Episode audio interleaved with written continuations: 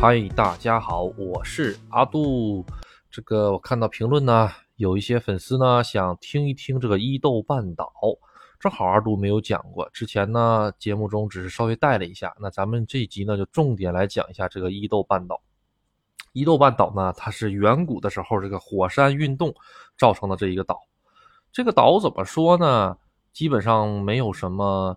它不是岛啊，它是一个半岛，它是跟内陆连接在一起的，就是跟整个日本的本州岛是连接在一起的。它整个这个地方吧，基本上没有什么工厂，也很少有那些特别大的城市。它呢最有名的就是一个是温泉，哎，还有一个有名的呢就是这个早樱。早樱呢就是整个日本呢。日本的樱花大概是三月份或者四月份的时候普遍开放，但是它这个地方它有一个叫做河津的地方，这个河津的这个樱花呢是在二月中下旬就会开放，也叫河津樱，是特别早的一种开放的那个樱花，它这个品种它就是这个样子，而且吧，呃，这个伊豆吧也被怎么说呢？周围的这个东京嘛，也是东京的这种后花园的这种感觉，就是如果你感觉去香根山的话没有什么意思了。那你就到伊豆来转一转，因为伊豆特别的广。伊豆分为呢这个西伊豆和东伊豆。阿杜在上个节目里讲过，西伊豆呢，呃是比较推荐去的，因为阿杜之前钓鱼那边也在这个西伊豆那边。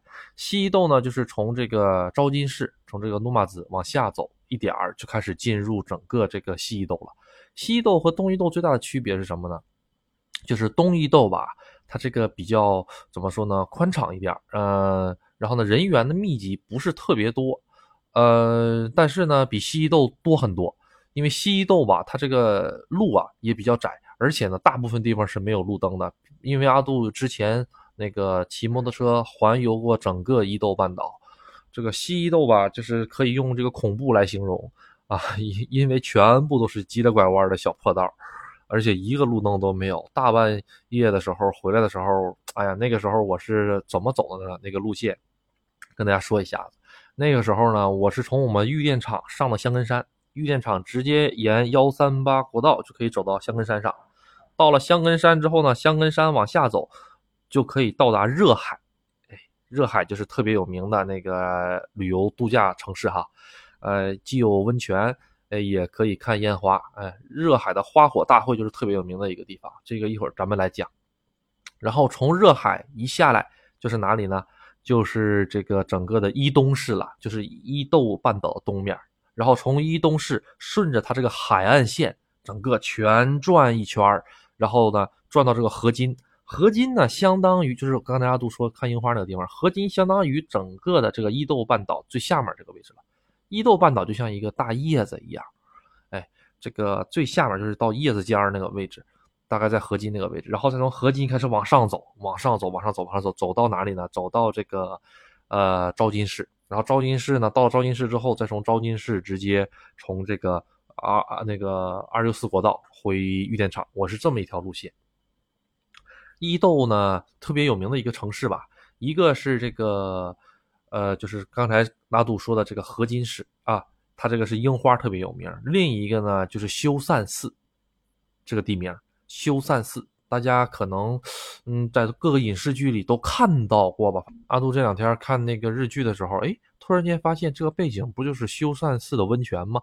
修善寺是以温泉出名的，而且呢，它那里面的这个温泉店都时间特别特别的老，都是都是很老很老店了，一百年左右的店。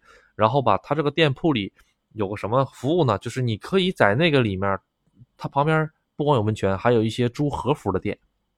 就是 kimono 的那个连大的，你到了那些店里面之后呢，可以上午去，然后呢借一整天，下午四五点钟的时候还回去，这一整天都可以穿着这个呃浴衣，或者是它不算是和服的一种，它比和服稍微简单一些，叫浴衣吧。然后在整个修善寺的环境里面，它这个它里面这个修善寺里面这个街道哈，特别特别的窄，基本上呢只有走到修善寺门口，修善寺其实是一个寺庙，它这个寺庙周围就有很多的温泉。哎，你走到了修善寺门口了之后呢，有个停车场，然后再往里面就就进不去了，你就必须得走着走了。然后呢，除了温泉以外呢，还有就是枫叶。哎呀，秋天呢，看着枫叶，然后那个泡着温泉是相当美的一件事情。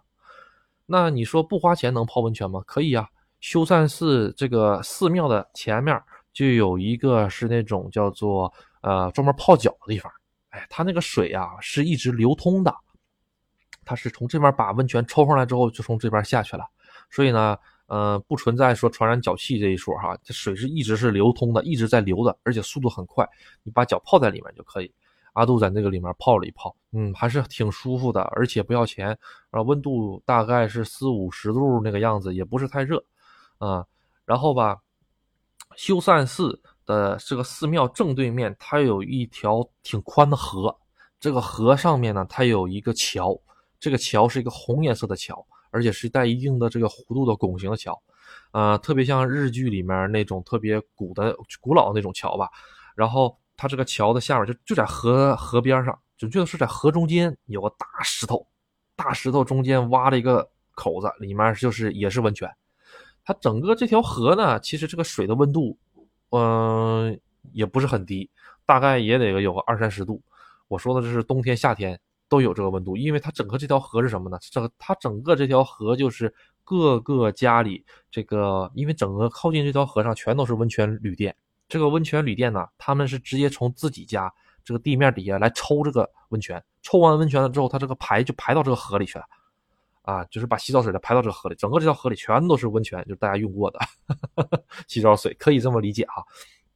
就总之嘛，修善寺这个地方啊，如果可以去的话，大家推荐我给大家推荐的是什么呢？就是首先去租一套和服，租一套和服之后呢，然后穿个木屐啊，踏啦踏啦踏啦踏啦踏啦走走，然后呢。修善寺那边有很多风景特别好的小小饭店、小餐馆，去吃个 set，吃个套餐也不贵，稍微比市里面贵一丢丢吧，但不像中国贵好几倍，没有一点五倍那个感觉吧。呃，两千日元就能吃个相当豪华的套餐，烤鱼啊，或者是刺身套餐，然后点到那里面之后呢，望着外面的那个风景，哎，然后穿着这个和服在那边吃这个烤鱼套餐，吃完了之后呢，走到这个路边这个不要钱的这个地方来洗洗脚，洗完了脚之后呢，踏啦踏啦踏啦踏啦的再往前走一走，欣赏欣赏这个自然风光，然后呢再回酒店里，哎，这个感觉是特别的棒。说实在的，就是特别能感觉到一个日式的感觉。但是为什么说呃，大家就会有人说，那为什么不去香根泡温泉？香根泡温泉跟修善寺泡温泉是两个感觉。香根吧，它是属于深山之中，而且吧，它是很密，怎么说呢？它不是很密集，它是很开、很很宽松的。比如说，你得开车走五分钟，你才能见到一家店，啊，然后呢，你还得开车走二十分钟，你才能进到这个、这个、这个、这个叫什么温泉旅馆里面，特别特别的分散，特别特别的幽幽静。但是这个修善寺就不一样，修善寺吧，它每家店挨得都特别的紧。哎，然后吧，还有一种就是温泉古镇的感觉。如果是喜欢热闹的人是最好的，稍微有点哎热闹这感觉，跟那种特别僻静的那种是两个感觉。而且他们两个的温泉也不一样。啊，修善寺咱们讲完了。修善寺这个地方呢，其实很好去的，因为有那个大巴的，有高速大巴的，而且还有这个电车的，好像是。然后到了那边之后呢，嗯，如如你就可以继续往下走，往下走呢，就它是这个样子。它一共有三条路啊，一左边和右面都是靠近这个伊豆的这个呃边上，就是海海岸线嘛，左海岸线和右呃东海岸线和西海岸线啊，然后最中间呢就是直接从修善寺这边啪劈开一个叫做伊豆那个高速路嘛，伊豆纵横高速路，这这条高速路直接就是能从这个昭金市通到这个呃河津市的，它这个地方吧，就是完全。没有任何海，因为你是在整个伊豆半岛的最中间走，啥海也看不见，全树林的，啊！但是这个这条路上里面也有很多的，就是自然景景点嘛，就是一些瀑布啊什么的，而且都是很久很久以前的那些。你要是说去伊豆的特产是什么？伊豆的特产除了温泉以外，就是这个瓦萨比，就是芥末。哎，伊豆是怎么说呢？我这句话我想想啊，叫做呃芥末。在日本看哪里，就看静冈县。静冈县的芥末看哪里，就看伊豆。伊豆半岛的芥末是特别有名，全日本都有名的一个芥末。呃，其中这个《孤独的美食家》，大家不知道有没有看到过哈？《孤独的美食家》里面，它有一季拍的这个，呃，第几集我也忘了，就专门是讲的是去伊豆吃这个芥末饭。他把这个芥末，新鲜的芥末给你磨磨磨磨磨，它有个像呢是一个小盘儿一样，小木质的，给你磨得碎碎的，然后直接扣在大饭，看扣在热腾腾大米饭上，然后再拿点生鸡蛋或者不拿鸡蛋，拿酱油浇上去了之后呢，再拿点木鱼花放在上面。木鱼花是这个样子，木鱼花你放到这个饭上了之后吧，因为饭是有热气的，热气一起来之后，这个木鱼花稍微受到点潮湿，稍微受点热气之后，它就会像这个海浪。怎么说不能说是海浪吧？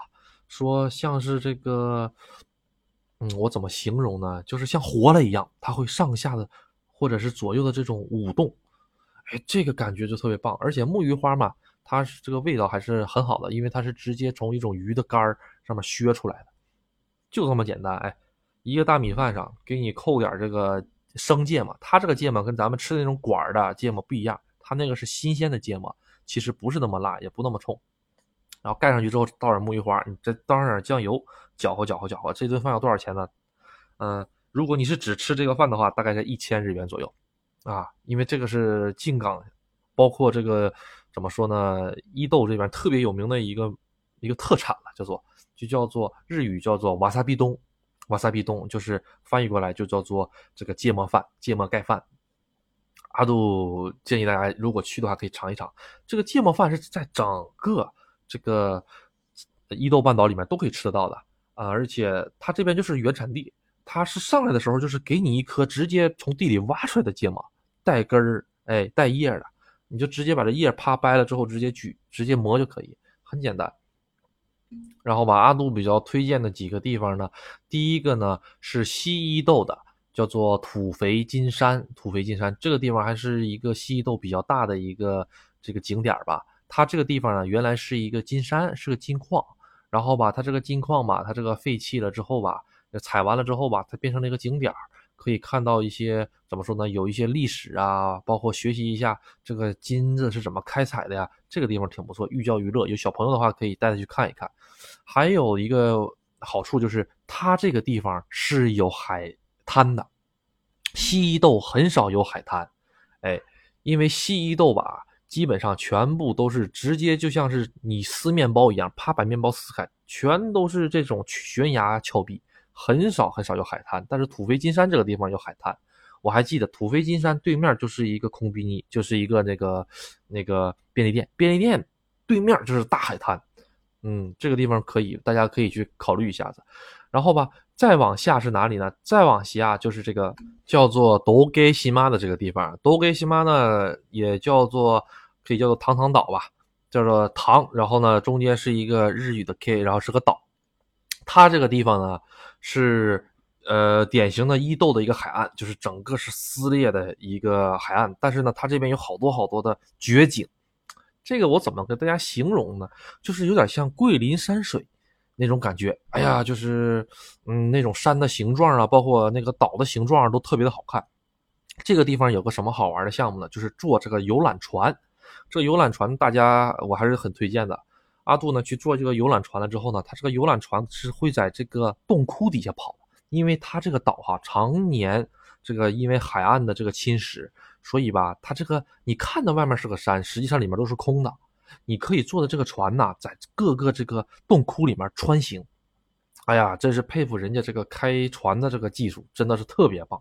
人家这个船在就是就在船这么一个宽的地方，随随便便啪就把这个船给转过来了。他开的不是那种人划的，是那种机动艇，很大的，就是大概能坐个二三十人的那种烧柴油的，嗡嗡跑那种船，还是蛮大的一条船。你到了那边之后吧，呃，买票大概是一千六百日元一个人。然后，嗯，那边也有停车场，呃，但是呢，不通这电车，呃，如果真的是想去伊豆深度玩游玩的话，阿杜还是推荐去包个车，哎，包个车的话，一会儿阿杜再讲这个包包车是怎么包啊？你包个车的话吧，你就能深度游一下子，游到这些一般人去不了的，因为日本的驾照吧，呃，中国，嗯，怎么说呢？你，中国驾照你在日本是用不了的啊，除非是一些特殊途径嘛，大家都懂的哈。但是，嗯，你要包个车的话，就能解决这个问题，去一些一般游客去不了的地方。这个地方就是很不错的一个地方。尤其是什么？阿杜那天是阿杜去了两次还是三次？呃，第一次的时候是摩旅的时候，我就是整个是环围着这个伊豆转一大圈的时候，当时是下午三点到四点啊，不是四点到五点左右，太阳刚刚开始要下山了，然后开始有一些晚霞的时候，正正好好路过这个岛，路过这个岛的时候，我去，简直太漂亮了。因为阿杜当时是骑的摩托车，戴着头盔，我看这个光怎么有点晃啊，我就把头盔一摘了之后往那儿一看，它是怎么的呢？这个阳光啊。呃，晚霞吧也算是照射在海面上了之后呢，它再反射到这个岛上，哎，然后这个岛吧映出来的这个影子特别的奇妙。我怎么跟大家说一下呢？就有点像是，呃，天堂或者说是那种那种做梦的那种世界那种感觉吧。就这一张，就是那一瞬间一直印在我的脑子里。我不知道该跟大家怎么形容哈，就是看了之后你就会觉得，我去，这就是天堂吧？就这种感觉。特别特别的漂亮，可能当时的角度关系哈也有，然后吧，阿杜啊观赏了一会儿，太漂亮了。但是我一看时间不够了，因为这个地方到我们玉电厂的话，大概还得骑摩托车，大概还得骑个四个小时到五个小时。其实距离不远，也就一百多公里不到，两两百公两百公里左右。但为什么要骑那么长时间？全都是悬崖峭壁，全都是小弯弯路。我就是想跑快，我也跑不快，而且而且到后面了之后还没有路路灯。啊，然后吧，呃，咱们再想想第二次去，第二次去我就是开车专门到这个汤汤岛去了，因为这个地方好像是挺有名的。然后到了那边之后呢，我还想再看一下那个晚霞，因为那个晚霞真的特别特别，在我印象里深刻。到了那边之后，特意的选了一个晚上的这个点去看，哎，就怎么的也没有碰到合适的时间段，或者是怎么也没有碰到那天那个晚霞，就是没有再见到那个景色。那没有办法了，然后阿杜在附近找了一个地方睡了一晚上之后呢。第二天呢，那个附近有很多的酒店，哎，酒店价格实际上都不贵，大概在一万到两万日元左右。而且那个地方吧，说实话，交通不是很便利。如果你没有车的话，就不推荐那个去了。就是不是，就假如说是你，你是你要是靠个什么大巴车到那里，那个就有点费劲儿。我说实在的，那个因为日本的这个大巴吧，尤其是这个伊豆这方面很不方便的，一个小时、两个小时一班车，那个说实话是很常见的。有的时候半天才来一班车，会很耽误你的行程。假如说你错过了，好，你今天或者明天的行程全泡汤了。所以呢，阿杜推荐是包车去嘛。哎，然后吧，到了那边之后吧，你可以入住一个酒店啊。那哎，如果你有钱不差钱，可以打出租车。哎，出租车可以的啊，也不贵，嗯，大概也就一两千块钱人民币左右吧。啊。就是从我们玉电厂到那个位置，呃，一两千块钱人民币左右，包车也差不多。但是你包车你能包一整天的，啊，包车的话包个阿尔法呀，哪怕是，嗯，手头紧点的话，包一个五个座的车，普通一点的车也就一千多块钱吧，差不多。但是那是以前的价格啊，现在就不一定了，因为现在这个疫情了之后，很多这个行业吧都转行了，有可能会贵，因为物以稀为贵嘛。以前那个包车特别多，现在就不一定了。嗯，这个行业反正是受到了致命的打击吧。据我所知，我身边很多的以前搞这些包车的朋友都把车卖了，然后干别的行业去了。啊，所以说，嗯，但是旅游行业如果一开的话，这个绝对是马上就能起来。大家可以去淘宝找一些，但是大家如果包车的话，一定要找绿牌的，哎，就车牌是绿颜色，车牌子是绿颜色的，不要白选白颜色的。这里阿杜插一嘴啊，白颜色的是私家车。如果你被抓到，哎，就很麻烦，很麻烦，很麻烦。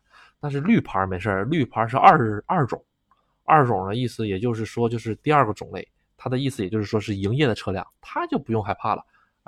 呃，我据我所知哈，什么嗯大的一些飞机场啊，嗯，或者是那个车站的旁边专门都有一些警察，就来查你这个，就是你看大包小包拎着行李下了飞机场或者下了那那个。那个电车之后，然后呢就奔上了一个这个白牌车的，或者是白牌阿尔法的，这样特别警察最容易查这样的，因为为什么？这一看就是包黑车呀！啊，当然它这个牌子虽然是白颜色的，但是车是黑的，它没有营运资质，一定要选择绿颜色的牌照啊！好嘞，然后吧，咱们拉回来讲到这个酒店，酒店的话一天大概是一万到两万日元，一万日元也能找得到，但是阿杜劝大家选个好一点的，也不用太好啊。太好的十万日元一宿的，就现在是五千块钱人民币一宿的也有，那个那个那个附近那个就没有必要了啊，除非您是真有钱，那您就直接呃那个略过我啊，就不要就不要听我说了按照您的想法来就行。有有钱您是大爷，您要是手头拮据，或者说是想理性消费的话，两万日元一千块钱一宿的就够了，哎，够够的了。然后呢，里面还会包括一些饭，会包括一些午餐，哎，晚餐、早餐，哎，都有的啊。午餐好像没有，早餐、晚餐是有的。然后吧，这个景点嗯，有很多好玩的地方。其实你我阿杜只是给你推荐一个去的这个地方。你到了这个地方之后，它周围有好多景点，到了酒店之后都能看得到，啊，这个是一个不错的地方。然后吧，就是哪里呢？然后啊，就是这个下田，下田下面的下田田字的田，田字格的田。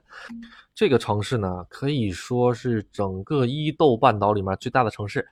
哎，咱不说这个昭金啊，昭金它其实不属于伊豆半岛。啊，这个就比较复杂了，涉及到地理的问题了啊。它是整个伊豆半岛下面最大的城市，它在哪里？它比河津刚才说赏樱的地方还要再往下，它可以说是整个这个最南边最南边就是这个这个城市。这个城市吧，它很大，呃，里面吃的喝的都很多，而且吧，呃，夏天最有名的是一个叫做什么黑船，大家可以。可能不知道哈，它这个地方是什么呢？就是很久以前这个日本开国的地方。它这个开国呢，就是很久之前吧，这个外国的舰队呢到日本打开它这个闭关锁国的状态的地方。当年这个舰队第一个来这个地方就就是这个夏田市。他来了夏田之市之后呢，就是很有名的一个叫黑船事件，哎，叫贝利的黑船事件。他呢就是就是那个美国。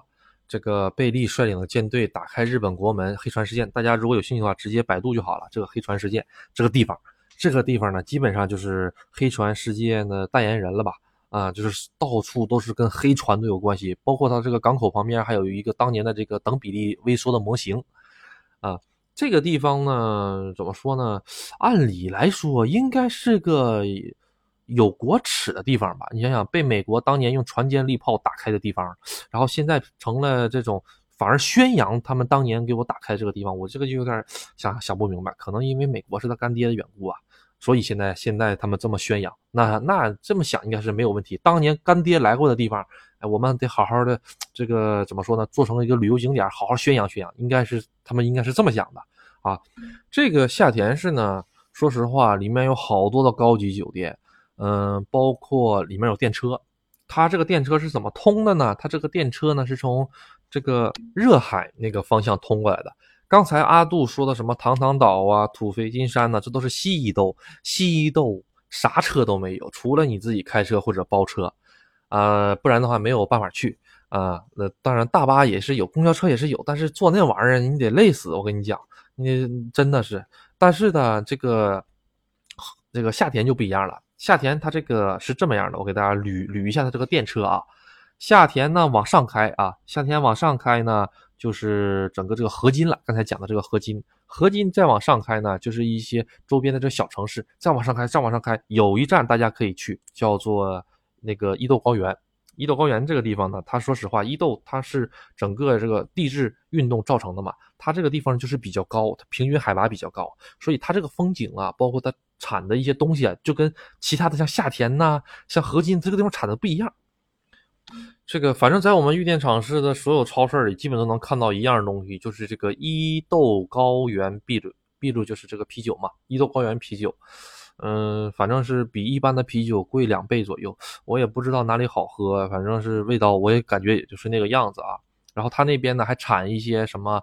啊，火腿儿啊，熏肉啊这一类的东西，嗯，还有那个芝士啊，熏熏芝士啊什么的，这个不错，大家可以买一点作为纪念品。然后呢，到了这个地方就一定要有一个项目不能忘记，就是大势山。大势山呢，这个大势山阿杜百分之一万推荐大家一定要去。啊，据说啊，这个地方就是《你的名字》这部这个特别火的这个动漫里面的一个取景地。哎，这个大势山它是什么个山呢？它呢其实形状类似于富士山，但是它很小，海拔呢大概也就是五百八十米左右。它是怎么上去呢？不是登上去，它是坐缆车上去，全程坐缆车上去，没有一个地儿你能登上去的 啊。好像是有员工用的那些开车开车地方有员，那那只是员工啊，咱们一般人上不去的。咱们只能坐这个缆车上去，缆车是来回是一千日元左右，我记得是。然后吧，一个人啊，那个你上了大石山之后，这个缆车大概要坐个三分钟、五分钟左右。然后呢，快到山顶的时候，它有个机器，突然间会跟你说笑一个，你就哎，你看到那儿，你笑了一个之后，好了，哈 哈然后你就等一分钟，马上到了山顶了之后，你刚刚从缆车上下来，它那个缆车啊，不是说那种封闭的、密闭的，不是的。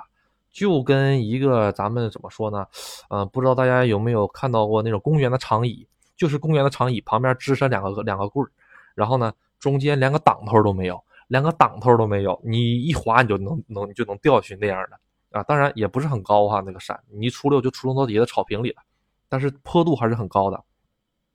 然后呢，你笑完了之后吧，你到了那儿，你刚下车就会刚刚下缆车就会有个这个服务员过来说。哎，穿一看穿着他们那个制服了嘛？哎呀，这就是你刚才的照片哦！我现在这反应过来，原来是给我拍照的啊！原来是要收钱的。然后告诉我，我问问多少钱，他说一千日元。哎呀，来了都来了，拍都拍了，那就拿着吧。你看吧，你？人家也中国中国的某些景点吧，他是怎么呢？拍完了之后来来让你选，你要还是不要？人家是直接打印完，打印完了都包好相框了，来问你要不要？嗯，确实有人不要。有人不要，那就没办法，那就只能扔了呀。但是大多数人我看都选择要，为什么？因为已经打印好了，已经装好相框，都送到你手上来了。嗯，我感，而且价格也不是太贵，嗯，也就一顿中午饭钱吧，其实也有点小贵哈。然后呢，就拿到手了，拿到手，哎，不错。因为吧，这种抓拍吧，说实话，抓拍好了还是很好看的。然后就到了这个大势山上面了。这个大势山，我给大家形容一下是什么样子。呃，就是一个三角形。中间呢是挖空了的一个孔，这个我怎么说呢？大家最好呢是去看一下图片，搜大势山，大是大小的大，室是室内的室，山是那个就是普通的山。这个大势山为什么都要推荐你去呢？第一个呢，它是传说哈，是这个你的名字这个取景地哈，我只是听说的啊。第二个呢，就是因为一它在伊豆高原上面。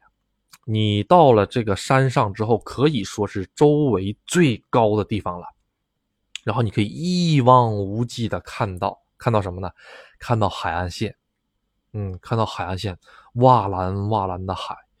然后呢，这个天上啊，白云寥寥，哎呀，就然后风特别大，那个地方风特别大。阿杜不推荐穿裙子去，不推荐戴帽子去，风特别大。然后吧，因为周围什么东西都都没有嘛。然后呢？一定要夏天去，一定要夏天去，因为它这个春天吧，那二月份左右它会有个烧山的，就是把这个山的草全烧一遍，然后呢，春天的时候长出新的草来，这样的漂亮吧。它整个都是做了绿化的，这个地方大家都是绝对劝大家去的。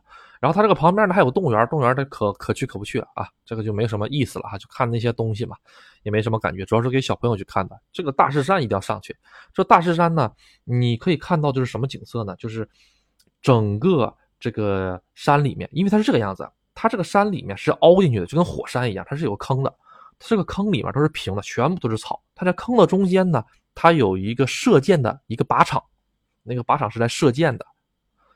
好像是射击吧，我没看见镜，好像是射击。我记得我当时看那个案板，好像是打真枪，啪能打出声的。但是阿杜那天风特别大，所以没开。哎，然后嘛，阿杜哎呀有有点可惜。其实如果是能摸到真枪的话，还想这样去看看射箭，我就没什么兴趣了哈。所以那天风特别大，然后我一问底下都关了，关了之后我就没没太在意它。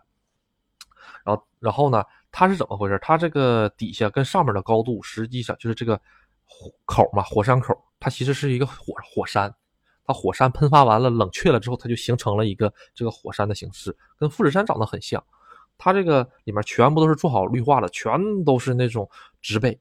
一刮风的时候啊，波浪粼粼的，跟海边一样，特别的漂亮。嗯，我形容不出来。嗯，大家呢还是去自己看看图片或者看看视频。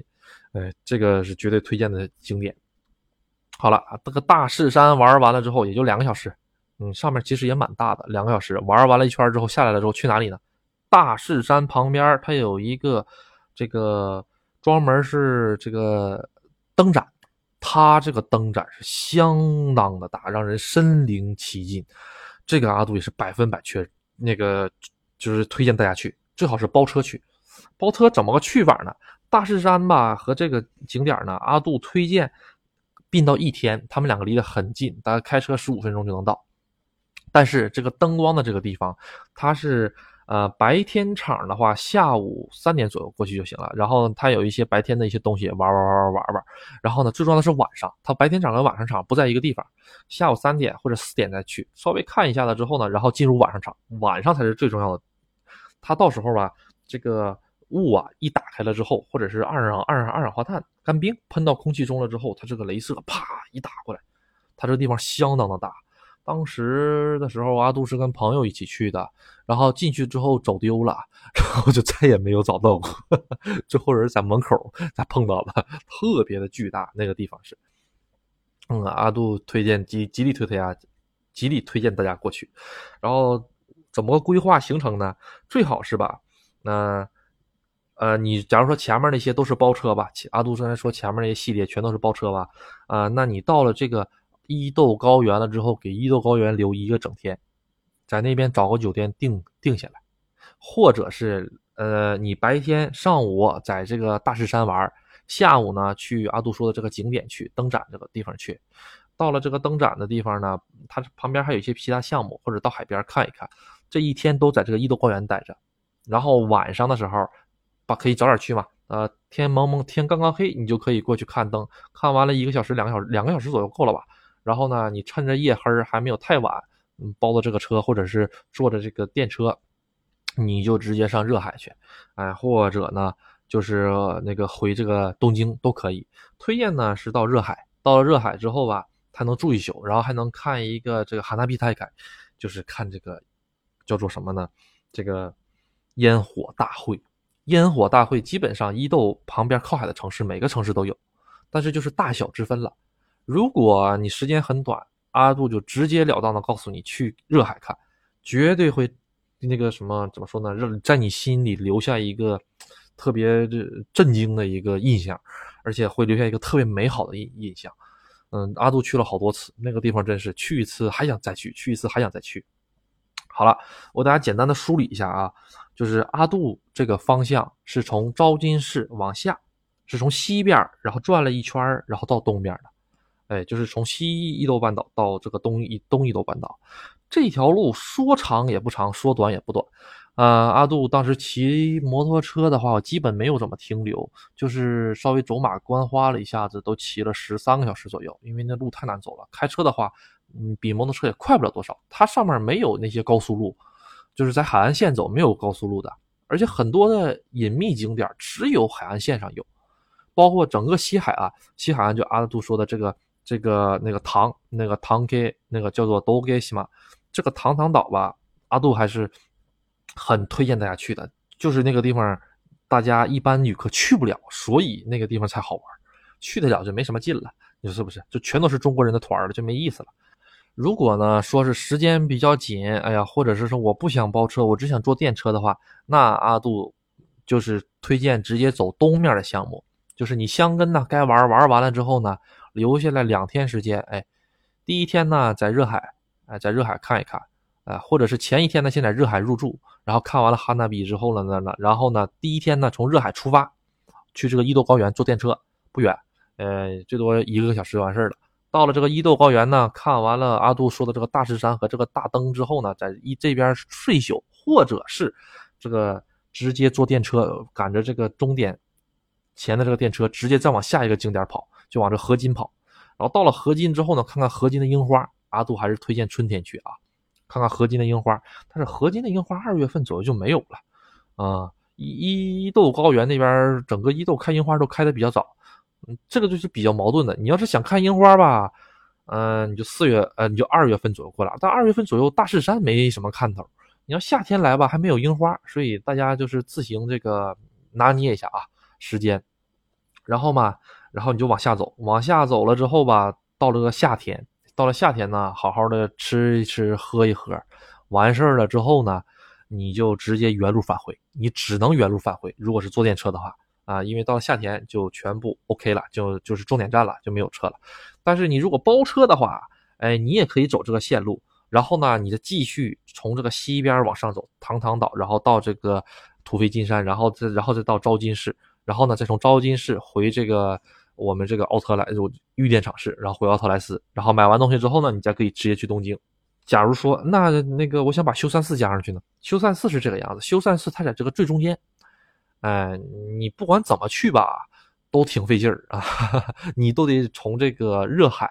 然后呢，坐电你要坐电车的话，你得从热海坐电车才能到修善寺，或者呢是从昭金这个坐电车到昭金市啊，到到那个修善寺，其他的到不了。所以阿杜推荐你可以啊，不管是你是从东面到西面，还是从西面到东面，你回来了之后，你再从你那个昭金市，你再重新出发，再去一趟这个呃修善寺就 OK 了。或者是你从那个呃，假如说你是。倒着走的，你可以从这个热海玩完了之后，再去这个啊修善寺也 OK，这都完全没有问题。在这个热海和这个昭金之间有一个地方叫韩南，韩南这个地方，如果你时间充足的话，韩是一个叫函数的韩啊，南是南边的南。你如果时间充足的话，你可以在这个地方下个车，下个电车去干什么呢？这个地方产牛奶，产乳酪。这个地方到处都是奶牛啊，然后空气中呢充满着这个牛粪的味道啊，都反正我是每次这个骑摩托车路过那边的时候，都能闻到浓烈的牛粪味儿。包括在我们这个超市里面的货架上，经常会出现这个邯南产的这个牛奶。这个地方呢，其实也是很不错的。如果有时间的话呢，可以抽个半个小时、一个小时左右，在那里驻足一下啊，尝一尝新的牛奶或者乳酪的味道。味道都是很不错的哦，呃，不光北海道有，其实这个附近也有这种很大的这种牧场嘛。好的。由于时长的关系呢，咱们这一集先到这里。整个的这个伊豆呢，实际上有好多好多可以玩的地方。如果你要是真的想深度的游的话，七天、八天、九天差不多吧，也就是，啊。但是你要是想走马观花一下呢，大阿杜还是推荐你去走一下这个带电车的这条路线，因为这条路线观光客比较多，它整个的它整个的这个景点密集度啊比较高一些。如果您是喜比较喜欢那种，哎呀，我就是喜欢去别人没去过的地儿，我就想去那些比较稀有的那种景点、宝藏景点或者是什么比较神秘的地方，那就去西边哎，西边绝对好。或者呢，就是直接顺着这个修善寺往下走，修善寺还可以继续往下走，只不过电车就到修善寺为止，修善寺还要再往下走，有很多的很多很多小景点，特别的隐秘啊。这里呢，先不展开了。如果有兴趣的话呢，或者是以后有机会，阿杜再呃再借由别的节目给大家继续讲解。好，今天您先到这里，谢谢大家的支持，拜拜。